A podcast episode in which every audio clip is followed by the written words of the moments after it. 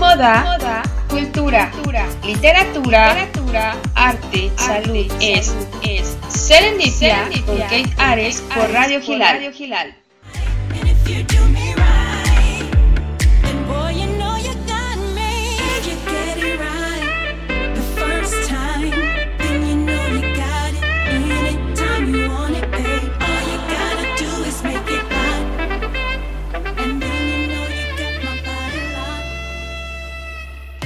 ¿Cómo están? Bienvenidos a Serendipia. Ya es lunes, bienvenido el lunes. Vamos a tener muy buena emoción este lunes porque algunas personas creen que el lunes, es, ay, es que ya es lunes, empieza la semana otra vez. Búsquenle el ritmo a su vida, busquen lo que les haga feliz. Ese es mi consejo del día de hoy. Bueno, para los que vayan a ver el video, hoy estoy muy, muy, muy, muy llena de flores.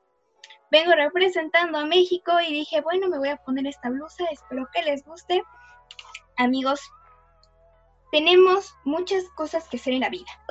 Y vinimos para ser felices. Vinimos para festejar, pero también tenemos responsabilidades, porque desafortunadamente tenemos que trabajar. Ups, eso se le olvidó a los que crearon, a los que nos crearon, a los seres humanos, se les olvidó que tenemos que, que hacer algo para subsistir. Y bueno, hay muchos trabajos alrededor del mundo, muchas profesiones, pero a muchos no les gusta la profesión que ocupan en la vida, no les agrada, les disgusta, es como, ay, voy a ir a mi trabajo otra vez, qué horror. No hay que pensar así, hay que primero estudiar lo que uno desea, piensa que va a ser alguien en la vida. O sea, por ejemplo, quieres ser médico, pero te desmayas con la sangre. Te, te desmayas con con, la sangre, pues amiga, ¿qué crees? Te, te, o amigo, te, te sugiero que mejor estudies otra cosa.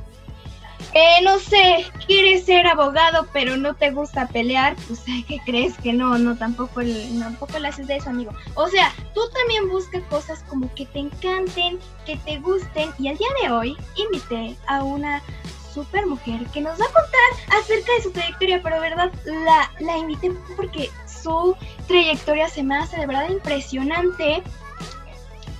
Pero a mí no me gusta presentar a las personas porque yo creo que la mejor persona para presentar es ella misma. Amigos y amigas, desde Argentina para México y el mundo, desde la de tambores, ella es Virginia González desde Argentina. Uh, hola Virginia, ¿cómo estás?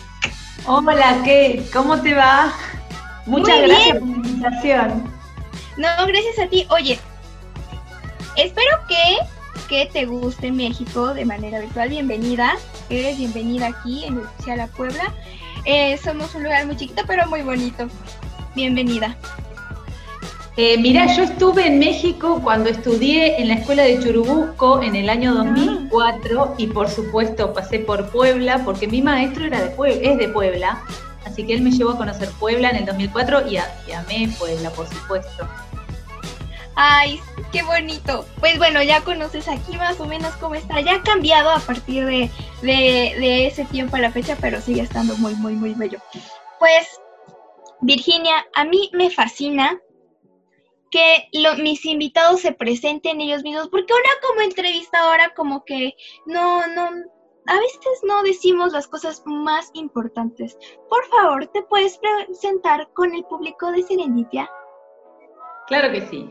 Eh, mi nombre es Virginia González, actualmente soy la directora de un museo nacional acá en Argentina, el Museo Histórico Sarmiento, al cual accedí hace dos años por concurso nacional. Anteriormente a eso había sido eh, responsable de gestión de colecciones en otro museo muy importante para nosotros, que es el Museo del Cabildo, y yo soy de carrera museóloga, pero hice una especialización tanto en Churubusco, como dije recién, como en otros países en Europa, de restauración de papel. Además de haber estudiado gestión de colecciones como posgrado, gestión cultural y tengo un magíster en gestión de museos. Actualmente estoy terminando mi tesis de maestría en Historia del Arte y en breve empezaría la, la de doctorado. Estoy, tengo 41 años.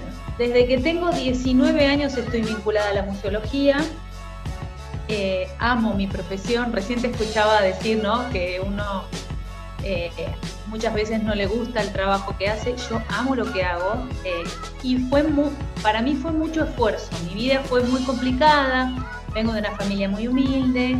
Para poder estudiar en la facultad tuve que trabajar de mucama con cama en una casa hasta que pude independizarme y tengo un compañero de vida, ¿no? que ya llevo 20 años con él, que me ayudó muchísimo a salir adelante, eh, que es el padre de mis dos hijos hoy y que fue el puntal, digamos, ¿no? Pero siempre tuve un objetivo, el objetivo era salir adelante del fango en el que yo creía estar, ¿no? Quería ser más de lo que, lo que tenía y bueno, eso fue, ese fue mi camino. Oye, impresionante impresionante. De verdad que la museología ha de ser una carrera demasiado interesante. Platícanos, ¿por qué decidiste ser, estudiar esa profesión? Esa carrera. Eh, cuando yo salí, terminé la secundaria, yo estudiaba de noche porque trabajaba de día eh, y entonces era en realidad una, si bien tenía la edad para, para poder estudiar de día necesitaba trabajar. Entonces, en realidad convivía con eh, personas que habían dejado por alguna razón de estudiar en su adolescencia, personas que estaban relacionadas con las drogas, el alcohol, eran personas que, realmente muchas veces no querían estudiar. Era un ambiente un poco difícil en el que me movía. Eh, y cuando estoy estudiando, yo estudié bachiller en ciencias económicas. Entonces supuse que como me iba bien en contabilidad, iba a ser contadora. Y empecé a estudiar ciencias económicas en una universidad cerca de, la, de donde yo vivía. Y estaba estudiando historia constitucional y, y derecho. Y yo dije, esto a mí no me gusta realmente. Yo quiero dedicarme toda mi vida a esto. No, eso, eso que hablabas recién. Y dije, no, pero ¿qué es lo que quiero? Porque la verdad es que no lo sabía. No lo sabía porque no había tenido incentivo familiar, bueno, un montón de situaciones, ¿no? Entonces me compré un pequeño libro de carreras cortas, entre las cuales estaba, yo algo tenía una idea de ser profesora de historia, traductora de inglés, eh, y aparece esta carrera que yo no conocía, museología. Digo, ¿y esto? Eh, por supuesto, me entusiasmé, fui a la escuela de museología, era un terciario, donde ahí conocí a mi marido. Él era el secretario de la escuela. Eh, eh, bueno, voy a la escuela, me anoto y ahí empezó mi vida. Mi vinculación con la museología en realidad fue casual, porque me llamó la atención la carrera, realmente.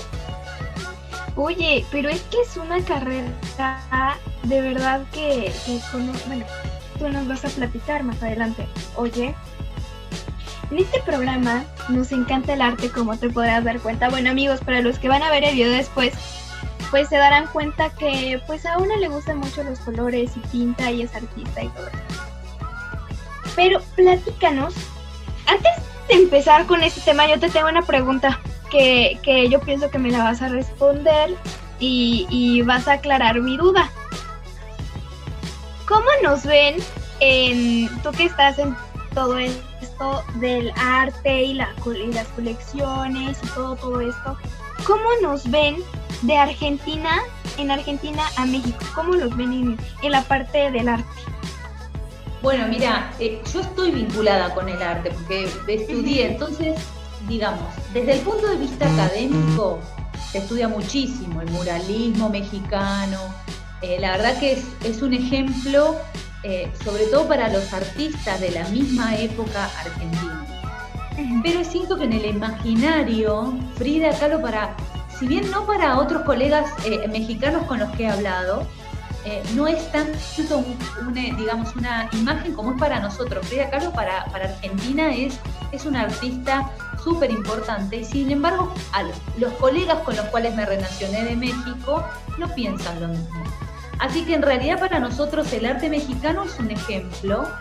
Eh, y tenemos estas figuras, ¿no? Diego Rivera, Orozco, Frida Kahlo, que son como los ideales ¿no? de la revolución que sobre todo los artistas que generalmente simpatizan eh, con este tipo de movimientos, eh, adoran, digamos. Así que sí, para nosotros los artistas mexicanos, sobre todo de esta época, son muy estudiados acá en Argentina. Oye, y de manera económica, ¿cómo lo ven? ¿Cómo no? ¿Cómo, cómo monetizamos nuestra obra? En tu punto de vista, desde allá en Argentina, ¿cómo ven cómo monetizamos la obra aquí en México? Bueno, nosotros aquí, eh, a, qué te referís? A ver, a, si están bien... Eh, si nuestra, si nuestra mentalidad... Evaluadas. Ah. Ajá. Mira, yo creo que eh, tenemos un gran problema que es la, digamos, la imagen norteamericana y europea, que eso a, nosotros, a todos los países latinoamericanos, eh, nos, limita bastante y siempre hay una comparación desde lo artístico con estos artistas, ¿no? Europeos, norteamericanos. Entonces, en relación con ellos, siempre las obras latinoamericanas van a, van a valer menos, pero en realidad el mercado del arte es tan fluctuante y depende de tantas variables que eh, en realidad uno no puede decir por dos factores que vale más o vale menos, sino que en realidad tiene, tiene que ver con varias cosas, con la época que se está viviendo, porque a veces lo que sucede es que determinados artistas se revalorizan, por ejemplo, con una película, la película de Frida Kahlo, por ejemplo. O eh, acá hubo hace muy poco eh, una exposición en el Malva, el Museo de Arte Latinoamericano, sobre eh, Remedios Varo. Para mí Remedios Varo es una surrealista excelente, yo la adoro. Y sin embargo, no hay otros que, que, guste tanto. Cuando yo estuve en México fui a una exposición de ella y a partir de ahí eh, me encantó el surrealismo. a mí me gusta el surrealismo, ¿no? Entonces, eh, esta vinculación de los sueños con, la realidad y estas eh, cruces a mí me interesan muchísimo. Así que mira vos, eh, Remedios Barro estuvo hasta hace poco en el Malva. wow. Bueno, pero bueno, ya, ya este, ya resolví mi duda, amigos. Yo creo que ustedes también tienen como esa curiosidad, nuestros amigos que nos están escuchando, que son artistas, yo creo que tienen curiosidad de qué piensan los expertos, de cómo manejamos em, o qué piensan de la obra mexicana. Eh, estamos bien, estamos bien dentro de cabe. ¿Crees que aún nos falta, o a Latinoamérica, aún nos falta mover mejor el arte? Que, que el arte sea uno de los principales medios de, mm, circulación económica. ¿Tú qué piensas sobre eso? Eh, mira, justamente soy, actualmente soy directora de una carrera de artes. Eh, la Universidad del Museo Social es una universidad que, se empieza a funcionar a principios del siglo XX y entre otras carreras, lo, digo pero ahora, ahora retomo lo que me decís, ¿eh? Eh, tiene la carrera de curaduría y licenciado en artes visuales. Es una, es una universidad que ha tenido eh, carreras vanguardistas, de hecho, museología, peritaje, ¿no? Esta carrera de cómo evaluar las obras de arte. Y en el mercado de la, tanto en el mercado del arte como quienes se mueven en ese mercado, están trabajando muy fuerte para que sea un polo económico, ¿no? El arte, el mercado del arte. Y hoy lo que está sucediendo es que en, este sentido los artistas modernos, los, eh, digamos, artistas independientes, se están, o sea, tienen mucho más eh, posibilidades que tenían anteriormente, por lo menos desde mi punto de vista, ¿no? Tienen mucho más eh, espacios donde, donde expresarte, no, digo, anteriormente los espacios de legitimación de un artista, como un museo, por ejemplo, o una galería de arte, era muy difícil poder ingresar. Ahora, si bien hay distintos eh, niveles que uno tiene que pasar y relaciones que uno tiene que tener, pero eh, todo es así en la vida, ¿no? A pesar de ello, yo creo que un artista tiene mayores posibilidades de acceder a ese mercado eh, por estos mecanismos nuevos de difusión que tenemos, como las redes, por ejemplo. Entonces, en realidad no es un polo, es un, polo económico importante hoy en día el arte. Eh, y no tiene solo que ver con el artista, sino también con quienes operan con arte, ¿no? Como, por ejemplo, los curadores. Sí, totalmente de acuerdo. Y, y, fíjate que aquí en México, bueno, ya nos estamos saliendo del tema, pero es que está también muy interesante este tema, que yo creo que sería muy padre como invitar a, expertos de otras partes del mundo, ¿no? Y ver cómo debatir, hacer un debate, ¿no? Acerca de cómo piensa un, un, país, cómo piensa el otro, cómo piensan en Europa, cómo piensan en, en Norteamérica y bueno, va a ser, va a ser espectacular. Pero, pero yo creo que hay muchos artistas que son muy buenos y que su arte no es tan, bien remunerado no, lo aprecian tan bien, ¿no? Porque como mencionas, los contactos y todo, pero en esta época es más fácil, ya que tenemos la globalización de las redes sociales, de este, que todo lo posteas, a la gente le gusta, lo compran y bueno, es todo un, un algo que, que, bueno, le agradecemos a los creadores de las redes sociales, ¿no? Pero bueno, ya nos, nos desapegamos un poco del tema Hoy venimos a hablar de ti, acerca de tu experiencia, qué has tenido que pasar, cuáles han sido los, las partes difíciles, las partes positivas, las partes, bueno, y tus proyectos del futuro. ¿Por qué decidiste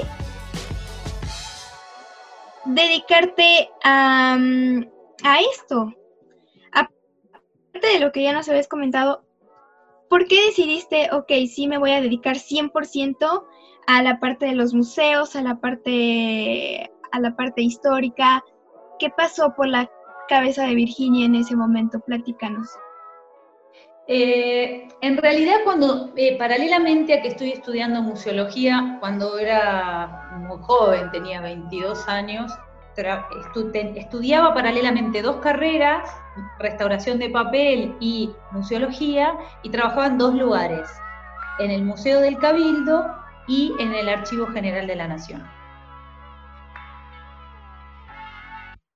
Esa vinculación entre estas dos instituciones educativas y estas dos instituciones culturales en las que trabajaba, o sea, estaba desde las 6 de la mañana hasta las 10 de la noche metida en el ámbito de los museos y los archivos. Eh, como dije al principio, mi interés de poder salir adelante fue clave en esto y eh, creo que a lo largo de la vida, cada vez que me pongo un objetivo, es finalizar lo que empecé. Entonces, mi objetivo era finalizar la carrera y después ver el horizonte. Eh, pero inevitablemente el amor por los museos eh, fue creciendo lentamente y más allá de, digo, por ejemplo, ahora yo estoy haciendo un curso de portugués porque me postulé para directora de un museo en Portugal que finalmente no sé si va a salir, pero ahora me puse a estudiar portugués. Entonces hace eh, un montón de días que no paro de estudiar portugués porque necesito finalizar ese proyecto, ¿no? Eh, y eso es lo que eh, creo que también tiene que ver con esta, esta, personalidad obsesiva que tengo, que no sé si es bueno, a, veces es negativo, porque eh, a toda la gente que me rodea estoy todo el tiempo pujando para que se puedan resolver determinadas cosas y Constanza, que soy, es una amiga, no, no es una hermana, pero para mí es realmente una hermana. Constanza me padece todos los días, me levanto a las 5 de la mañana porque duermo poco, ¿no?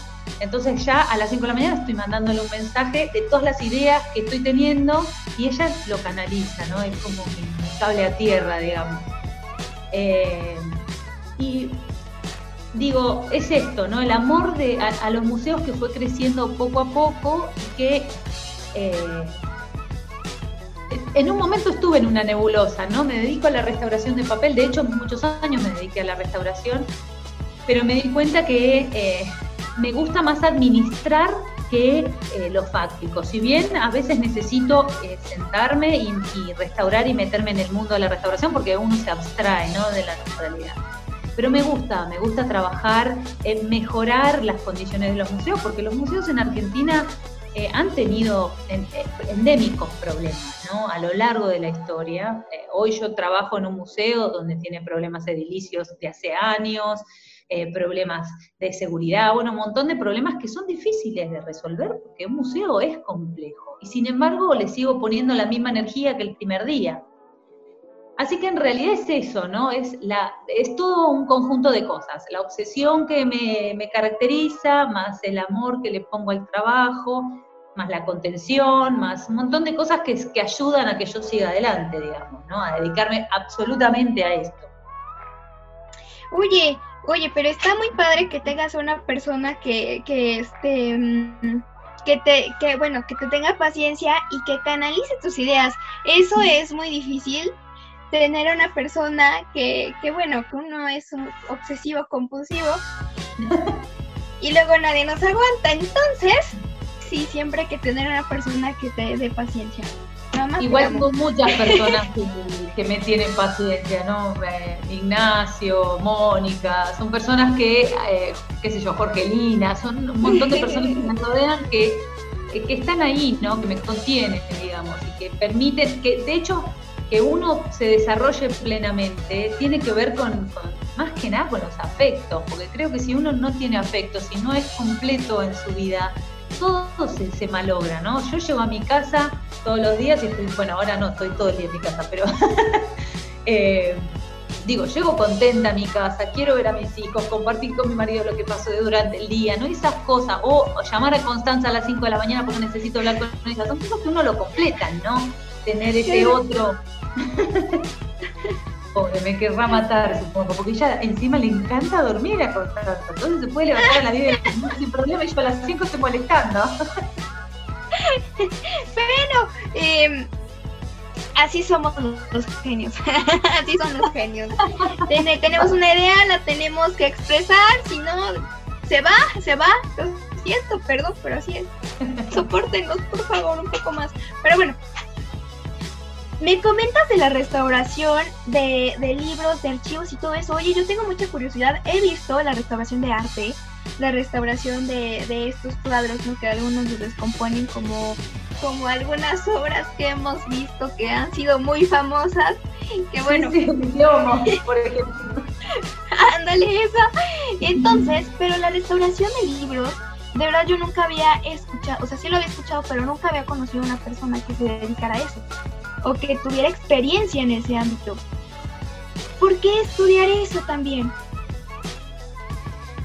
Bueno, también vinculaciones de la vida, ¿no? Porque yo estaba trabajando en el Archivo General de la Nación y hice un curso con un mexicano, Fernando Storio, que, es lo más, es el hombre más bueno del mundo, eh, sobre fotografías, porque él es especialista en restauración de fotografías. En ese curso yo tomo contacto con la conservación y él me dice, esto es en el 2003, y él me dice, vos tenés que ir a México a estudiar conservación de fotografía. Y al año siguiente me dice, vas a venir a México. Le digo, tengo que terminar, yo terminé mi carrera en el 2004. Le digo, me recibo de licenciada y voy a México. Pero ahora yo no quiero ir a estudiar fotografía. Quiero eh, estudiar restauración de papel, porque yo ya había estado trabajando en otros espacios. Entonces me dice, bueno, ok, vení a estudiar, pero vení. Y así fue como, como estuve, empecé a estudiar eh, restauración de papel con profesores excelentes, excelentes en Churubusco. Y lentamente, bueno, en papel vos podés estudiar restauración de documentos, restauración de obra de arte o restauración de libros. Marta Romero, que era una restauradora que enseñaba encuadernación en Churubusco, me hizo enamorar de la restauración de libros. Y es así como me, empiezo a dedicar a la restauración de libros, por, los buenos docentes que tuve en realidad, ¿no? Ok, oye, eso está, está padrísimo. Y mi curiosidad es, ¿cuál ha sido el libro o el archivo que, que más te ha sorprendido restaurar? O, platícanos de, esas experiencias, de esas anécdotas. Bueno, mira, eh, cuando estaba trabajando en el Museo del Cabildo, restauré un documento que para el, argentino es muy importante, que fue el documento de la, la Declaratoria de la Libertad de Vientres. Ese documento del año 1813 decía que la Junta en ese momento declara que todos los esclavos nacidos a partir de ese momento eran libres. O sea, era como, no era una declaratoria de en contra de la esclavitud abierta, sino que iba a ser progresiva. Ese documento que estaba en muy mal estado cuando yo lo, agarré, eh, tuve el privilegio de restaurarlo. Es como un documento fundante para nosotros. y bueno, yo lo tuve entre las manos, así como otros, la ley Sarmiento y otros documentos, pero este me llegó al corazón. ¡Wow! Oye, es que no tuviste cualquier, cualquier libro, fue el libro de Argentina, el libro que, que, que, que inició la libertad para, para bueno, esa época tan, tan, tan, tan estricta y que es, obligaba a los esclavos a ser esclavos todos los ¡Wow! ¿Y cómo es hacer eso? Platícanos cómo fue la experiencia de abrir ese libro, de, de tocar esas hojas maltratadas. ¿Qué pasó ahí? Platícanos, tengo mucha curiosidad. Bueno, en realidad cuando, cuando un restaurador, un restaurador se pone en contacto con un documento, un libro, en este caso era un documento, eh, lo primero que, por esa cercanía que uno tiene, ¿no? Porque uno es restaurador de libros porque le encanta restaurar esas cosas entonces le gusta tocarlo, le gusta olerlo, son cosas como muy eh, eh, primarias, podemos decir, ¿no? La necesidad de tener el, contacto o poder tocar la historia de alguna manera. Eh, lo primero que uno hace más allá de tiene que hacer un diagnóstico y establecer las pautas de trabajo, etcétera, etcétera, lo primero que uno hace es mira, te diría casi hacerse pis cuando se, pone en contacto con el objeto. no puedo creer, es la emoción que lo embarga a uno, leyendo que no le dan los ojos para poder ver lo que está leyendo, como descreyendo de, lo que sus ojos le, le, están diciendo, ¿no? Estás leyendo el documento de la libertad de vientre. Cuando esa euforia principal pasa, viene la etapa del diagnóstico, donde uno tiene que decir, bueno, está en este estado y le voy a hacer esto. Y, en ese momento, debido a que si bien un restaurador entiende que tiene que ser imparcial y debe realizar una, una restauración, cualquier sea el documento, de la misma manera, con los mismos criterios, es inevitable que uno se emocione y se ponga muy nervioso y no quiera cometer el peor acto de su vida. Entonces, eh, es como si fueras a dar un examen, ¿no? Te pones súper nervioso, te sudan las manos, no querés cometer un error, entonces analizás todo el doble de veces. Así que en realidad uno termina siendo más cuidadoso de lo que tendría que ser y eso puede ser algunas veces contraproducente. Pero mientras uno esté calmado, y eso es lo que a mí me ayuda también, ¿no? Soy súper nerviosa y hiperactiva y la restauración me baja los decibeles. Es inevitable que te, te tengas que calmar para poder intervenir en un documento. Necesita paciencia. Tenés que esperar que seque, cuando eh, aplicas algunos adhesivos, tenés que permitir que la obra eh, reaccione a lo que le estás haciendo, ver cómo reacciona y saber cómo tenés que seguir, porque cada paso, si bien vos tenés estudiado la teoría de cómo va a actuar un papel enfrente a partir de determinado elemento que vos le incorporás, pero a pesar de eso, no siempre la teoría te responde y el documento puede reaccionar de una manera que no te esperabas porque hay una variable que no habías considerado seguramente. Eso es química, ¿no? Eh, y entonces esto, necesitas un tiempo de procesar, de restaurar, de analizar y volver a analizar y tal vez volver sobre tus pasos. Así que es un trabajo lento de mucha paciencia. Wow. Oye, y de mucha responsabilidad, ¿no? Aparte de todo, de mucha responsabilidad. No, no, no, no, no. Sí, una obra de arte me, este, me comenta que pues es mucha responsabilidad, ¿no? He hablado con varios restauradores, mucha responsabilidad, más un libro que es mucho más delicado que la obra de arte. Bueno. Sí, son delicados desde su, pero bueno, cada uno sabe. Ajá, sí. Sí, sí cada uno sabe desde su lugar pero considero que, el papel es mucho más delicado que, un lienzo. Bueno, tienes razón, depende de qué punto de vista lo veamos. Tienes mucha, mucha razón.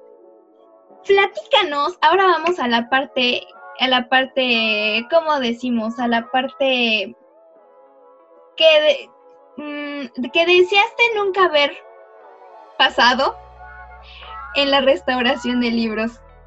Porque yo creo que para, un, para que un experto se vuelva experto en su área, tiene que fallar algunas veces, ¿no? Acertar, fallar, acertar, fallar, pero también se aprenden de las ollas. ¿Cuál fue? ¿Cuál fue? Platícanos alguna anécdota. Un error, sí. Sí, un error. Eh, Bueno, yo estaba eh, restaurando un libro que tenía al final de sus hojas una firma eh, y para vos poder eh, lavar un libro, primero tenés que hacer pruebas de solubilidad. Yo había hecho las pruebas de solubilidad pertinentes en todos los pigmentos, incluso en la, tinta de la firma, y si, sin problemas, y sin embargo, cuando lo meto al baño, porque es una situación muy drástica, a pesar de que uno haga pruebas, nunca comprueba realmente y fehacientemente lo que va a pasar en un baño con agua hasta que no está dentro del baño.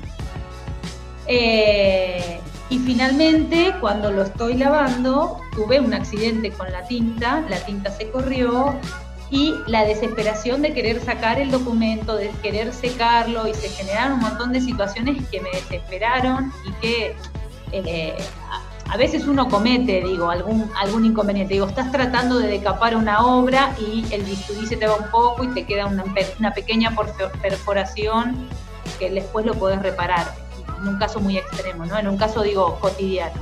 Pero esto fue algo que me asustó muchísimo y que, bueno, tuve ahí un episodio de, angustia terrible porque estuve tres días sin dormir. Eh, porque se me había corrido la tinta de la firma, bueno, fue terrible la verdad. Así que me quedo corrida. Después uno lo corrige porque genera eh, situaciones ópticas, ¿no? De, contrastes y demás que no queda perfecto, pero lo, lo pude solucionar, ¿no? Como hubiera querido, pero bueno. Oye, pero el estrés de tres días. Sí. El estrés. Es lo que a uno le pasa, ¿no? Igualmente yo supongo que la persona que restauró el Equeomo, por ejemplo, o hay ahora una nueva obra en España también, que está dando vueltas por las redes, similar a la del Equeomo, yo digo, esa persona que está siendo eh, en todas las redes hoy por esa restauración nefasta que hizo, de que sin tener visión absoluta, ¿no? De lo que es una obra de arte. Eso es creo que más fuerte, ¿no? Porque yo creo que esa persona no duerme nunca más. Claro, claro. Oye, pero es que también hay que comentar, ¿no? Que, que, mm, que la obra de arte que mencionamos la, la, restauradora la registró, eso es bueno, la monetizó, este, registró la obra y se la vendió a una empresa internacional que vende, este, que comercializa latas de verduras. Entonces, bueno, ahí. No sé qué pensar eh, ahí. Justo hace muy poco yo estuve en una conferencia eh, en Sevilla, en la Universidad Pablo Olavide de Sevilla, sobre la restauración y se habló de este tema y realmente la persona que intervino esta última obra no era restauradora. Entonces la comunidad de restauradores está muy enojada porque dicen, la persona, el comitente, ¿cómo puede ser que no haya convocado a un restaurador? Seguramente convocaron a un artista, pero después te pasan cosas como lo del Eque Homo, que es magnánimo. Digo, el Eque Homo ha, hecho un polo turístico a la ciudad que lo tiene. Entonces hoy la gente, masas y masas de gente se movilizan para ver esta atrocidad que hoy es un foco turístico. Entonces, el pueblo ha levantado, eh, digo, desde, desde el punto de vista económico, les está yendo muy bien. Bueno, alguna ventaja, bueno, creo que ganamos todos, ganaron todos. Este, ya no sé, no sé qué piense el artista desde donde esté, no el que la creo. Que piense, vamos a ponerlo así, si nos ve desde el cielo o desde donde esté, no sé qué piense, ¿no? De, ay, mi obra. O a lo mejor reencarnó, no sé, no sé. ¿Qué, qué, meta, qué, ustedes qué teoría conspirativa piensan? Platíquenos. Pero bueno, no vamos a hablar de conspiraciones porque eso causa mucha polémica y nos pueden censurar el programa. Así que vamos a hablar de lo principal.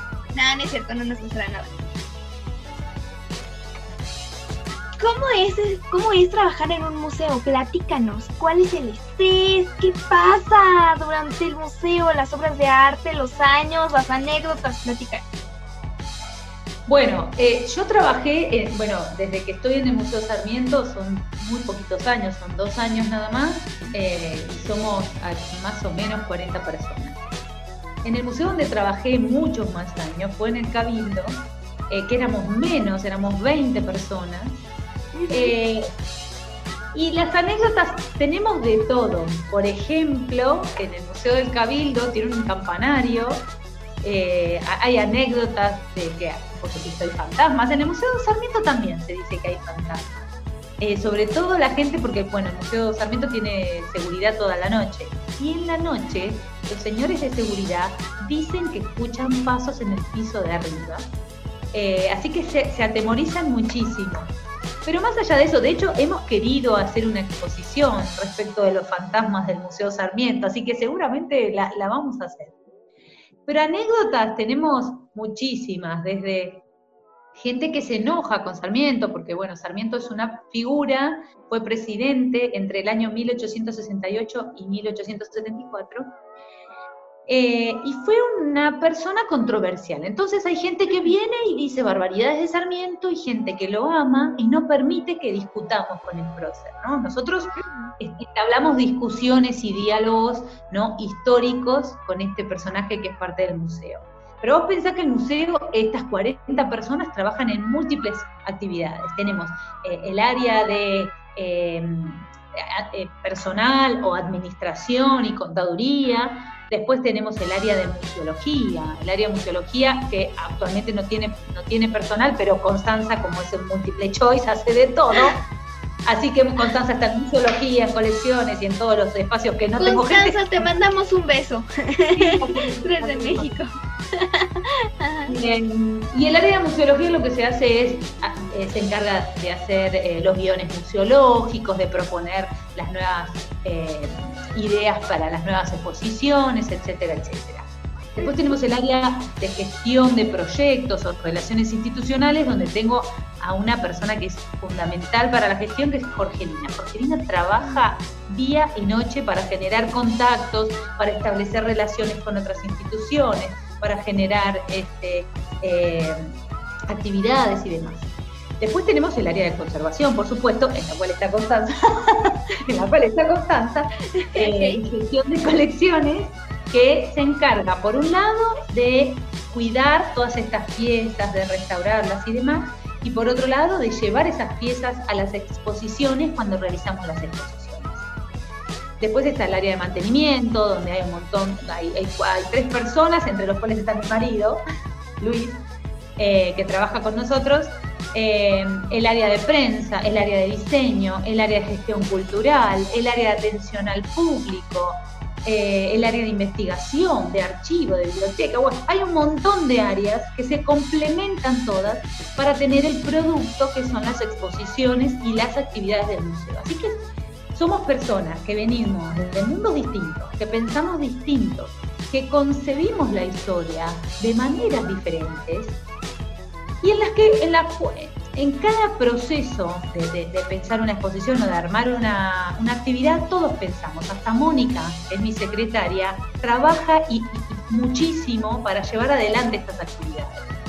O sea que todos nos complementamos, no es como, digamos, una empresa estandarizada, si bien intentamos generar eh, planeamiento estratégico y, cosas que tienen que ver con la gestión empresarial, no podemos evitar ser, en principio diría latinos, ¿no? porque los latinos somos así, no, nada que ver tenemos con la cultura inglesa que eh, todo está súper eh, compartimentado. Acá todos nos mezclamos, a pesar de que cada uno tiene su área, se colabora entre otras áreas y se, nos relacionamos muchísimo. Así que es, muy cálido, la verdad, trabajar en un museo, a pesar de los problemas que a veces puede haber, por supuesto. Alguno que se pelea con otro, que es inevitable, somos humanos. Pero más allá de eso, es un trabajo donde todos estamos en armonía realmente. Claro, oye, es que la cultura de verdad que es maravillosa. Es un es otro mundo, o sea, estás en el mundo real, ¿no? Que te dicen las noticias trágicas acerca del coronavirus, acerca de, de tal este cosa, de tal conspiración, bueno. Y después entras a un museo, por ejemplo, vamos a ponerlo como una persona externa, ¿no? Entras a un museo y entras a otro mundo, entras a otra época. Aquí en Puebla, yo creo que, has de conocer o te han de haber platicado cerca de la casa de los hermanos Cervantes. Y entonces entras, bueno, ahorita ya, ya, ya no tiene las cosas que tenía hace 20 años, ¿verdad? pero entras y es como entrar a ese siglo, entrar a, a ese momento de la, de la, del, bueno, a esa época, a esa, eso me pasó en la casa eh, de Frida Kahlo. Viste que hay cosas que te impactan, esto que estás diciendo vos, ¿no? Llegas, entras a otra época. Eso verdaderamente a vos te llenó muchísimo. Llegó, digo, te, impactó poder entrar a ese lugar. A mí en México particularmente, más allá de que algunos colegas mexicanos digan que Frida Kahlo no, que hay otros artistas mejores, a mí ah. me llegó el corazón la cama de Frida Kahlo, eh, ¿no? el cuarto donde había estado pintando sus últimos días, o por ejemplo, eh, la obra en el Palacio del Belvedere en Viena, El beso de Gustav Klimt, eh, creo que me quedé, yo no recuerdo si 20 minutos parada, estupefacta, que no podía moverme, primero en las dimensiones que no sabía que era tan tan eh, eh, grande, porque uno dice, lee las dimensiones de un cuadro y dice, sí, bueno, mide tanto por tanto, pero cuando lo tenés enfrente, estuve claro. Sí, además es hermoso porque brilla tanto, ¿no? Es tan cálido y tan tierno ese beso. Eh, que no me gustó Adela, por ejemplo, que Adela yo creo que es, un cuadro mucho más interesante por ahí, y sin embargo el beso a mí me, me, me encantó. De hecho, mi marido teníamos, habíamos ido con mi, uno de mis hijos, que era chiquito, el primero, era muy chiquitito todavía, y él andaba con el carrito por todo el museo y me decía, vamos Virginia, vamos Virginia, y yo estaba quieta, ¿no? Sin poder moverme. Así que esa magia tienen los museos, las obras de arte, los objetos que representan historia.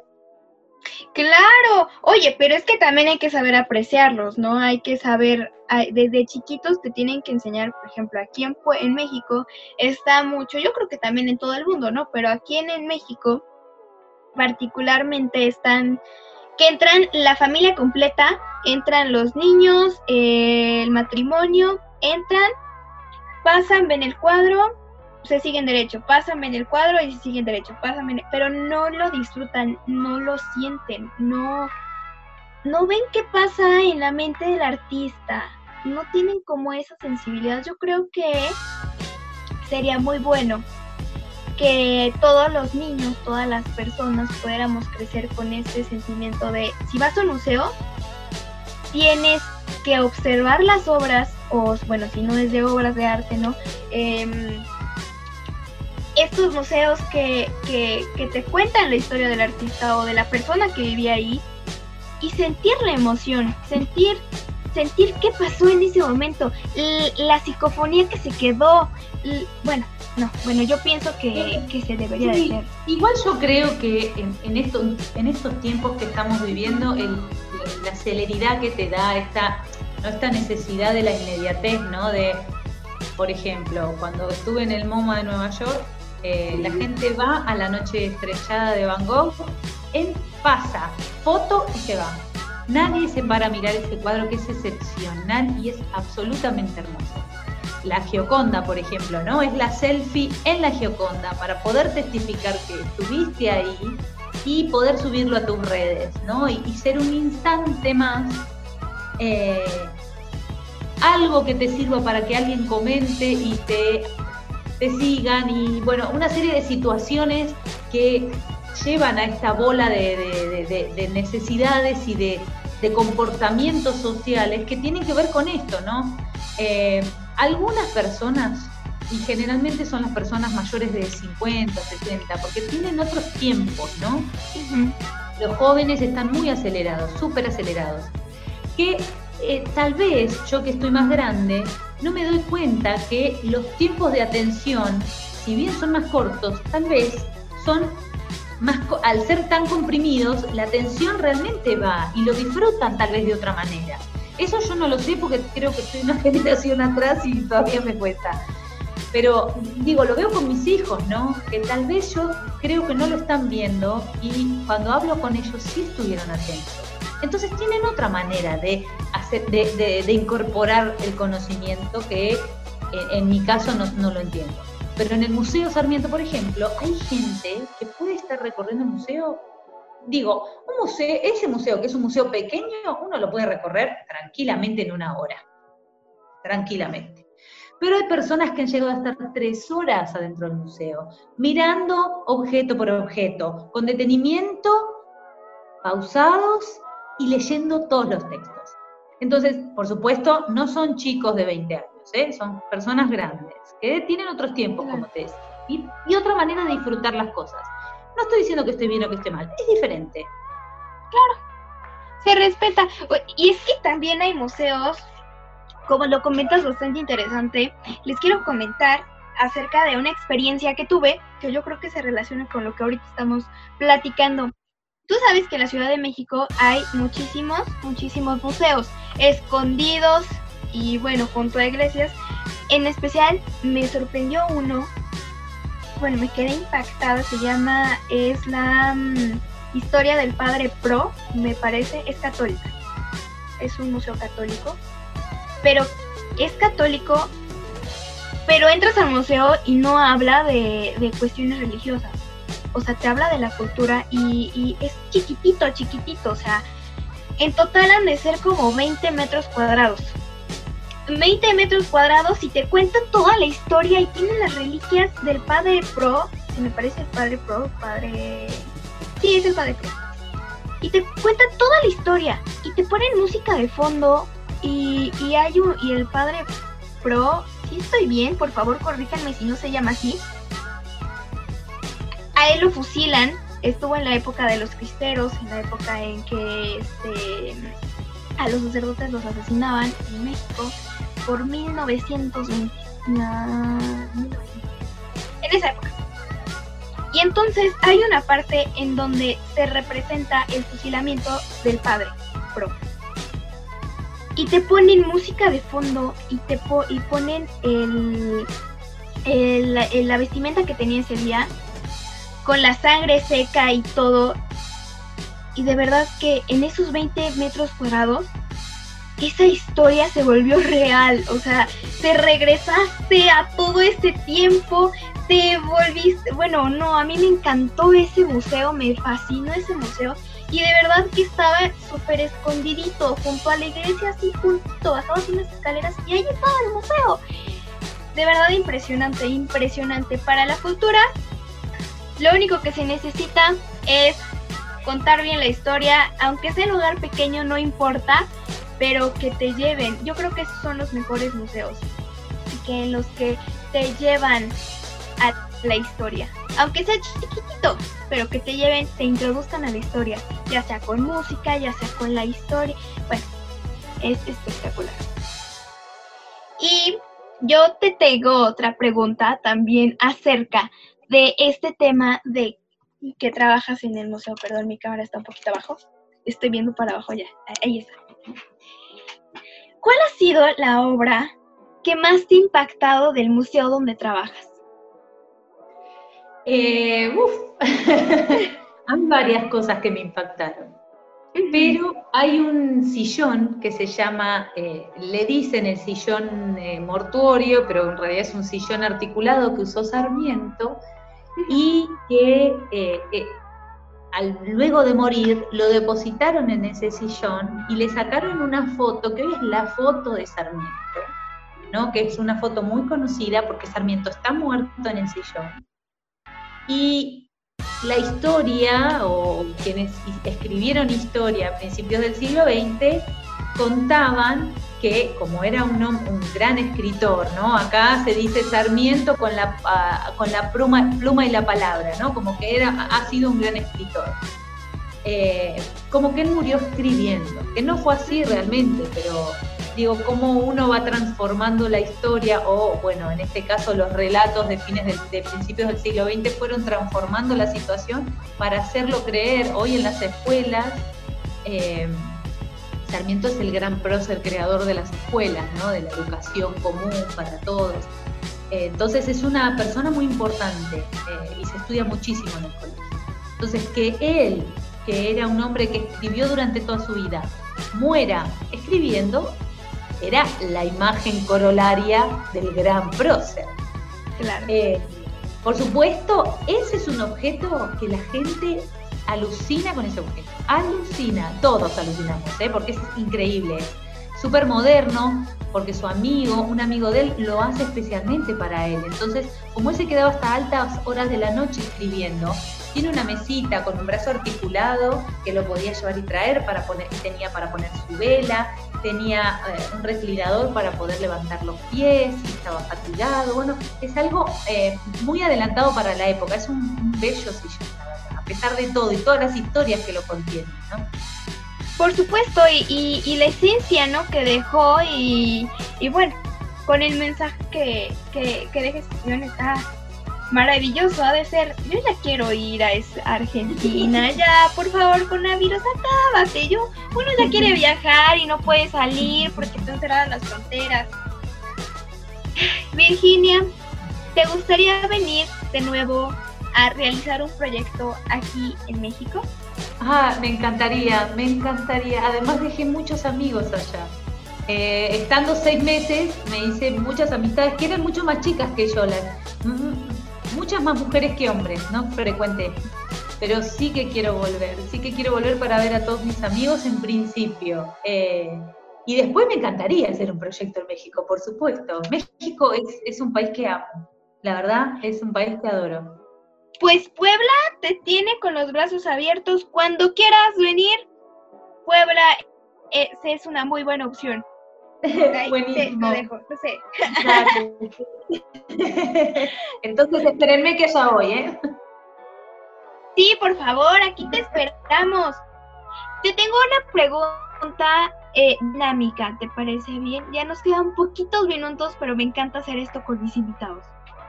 Si tú regresaras al pasado, regresaras a, por ejemplo, cuando estabas estudiando, ¿qué le dirías a tu yo del pasado? Ya sé que es una pregunta que muchas personas se las hacen a todos, no sé, pero a mí me encanta que me la respondan.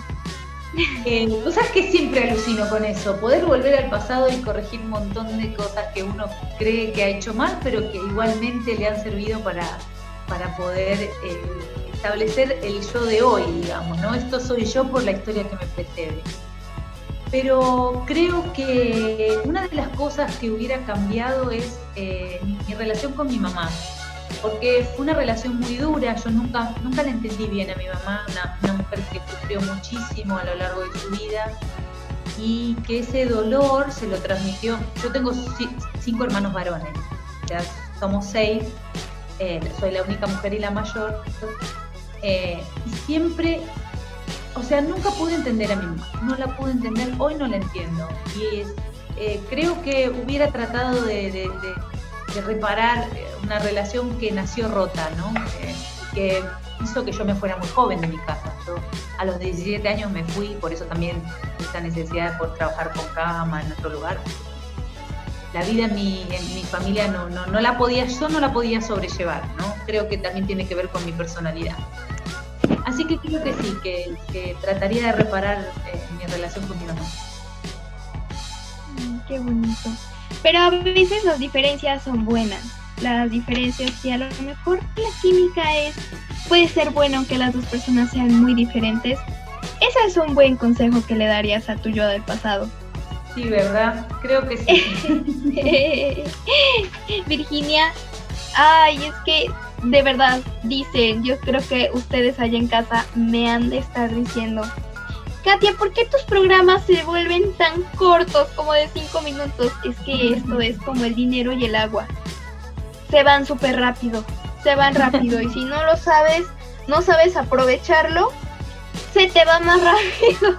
Pero esta entrevista la aprovechamos muy bien.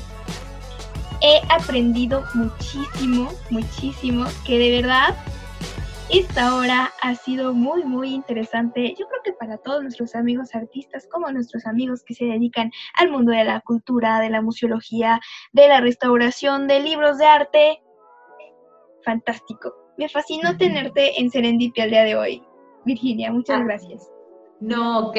Muchísimas gracias a vos eh, por haberme invitado. Disfruté muchísimo. Me encanta tu proyecto. Te lo dije ya por mensaje. Creo que Muchas gracias muy interesante este proyecto, eh, así que te felicito, mis felicitaciones desde Argentina y adelante ¿no? con este trabajo. Muchas gracias por esta invitación. No, gracias a ti. Y amigos allá en casa, recuerden, sigan sus sueños, no los persigan. Virginia, de nuevo, muchísimas gracias. Te esperamos aquí en México, pero por lo mientras estás aquí de manera virtual. Amigos y amigas, ustedes y yo tenemos una cita este, ya saben, este miércoles en punto de las 7 pm hora México. Por favor, no se lo pueden perder, que vamos a tener un super programa el miércoles y también el viernes. El viernes, por favor, síganos, síganos. También por favor síganme en mis redes sociales, me encuentran como Keitares, en las redes sociales de Radio Gilal los encuentran como Radio Gilal 360, en Facebook y en Instagram como Editorial Gilal. Virginia, ¿cómo te encontramos en redes sociales, por favor? Eh, Virginia Fernanda González, así en el Instagram, en Twitter, en, eh, no, en Twitter soy Viru González, pero en Facebook y en Instagram Virginia Fernanda González. Por favor, no tengan duda y pregúntenle. Yo creo que ustedes se han quedado con mucha. Y es que esta entrevista se fue súper rápido. Necesitamos muchas más preguntas. Tenemos muchas más preguntas. Yo creo que allá en casa ya hicieron muchas más preguntas. Yo creo que Virginia puede resolverle sus dudas con mucho gusto acerca de este mundo. Y no lo sé, no lo sé. Amigos y amigas, yo los espero este miércoles. Hasta la próxima.